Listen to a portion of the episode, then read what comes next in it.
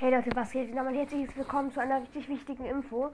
Und zwar habe ich ja euch ablosen, abstimmen lassen, quasi, was ich bei 800 Wiedergaben Special machen soll. Ich habe jetzt schon 850 Wiedergaben. 851, egal. Ähm, und da hat, hat einer geschrieben, ich weiß nicht mehr, wer das war. Ähm, ich glaube, Alberto ähm, hat halt vorgeschlagen, bestes Star Power und bestes Gadget von jedem Brawler. Ich habe auch gerade für den epischen Brawler, dazu habe ich mich halt gerade entschieden, äh, das aufgeschrieben.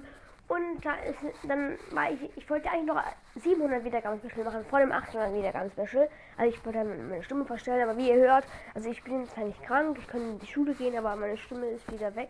Ein bisschen, ähm, und deswegen habe ich mich dazu entschieden, dass das Special, äh, dass das 700 Wiedergaben-Special, das, das ich jetzt gleich machen werde, wird jetzt das beste Star Power und bestes Gadget von den epischen Brawlern. Vielleicht mache ich dann auch noch die mythischen Brawler.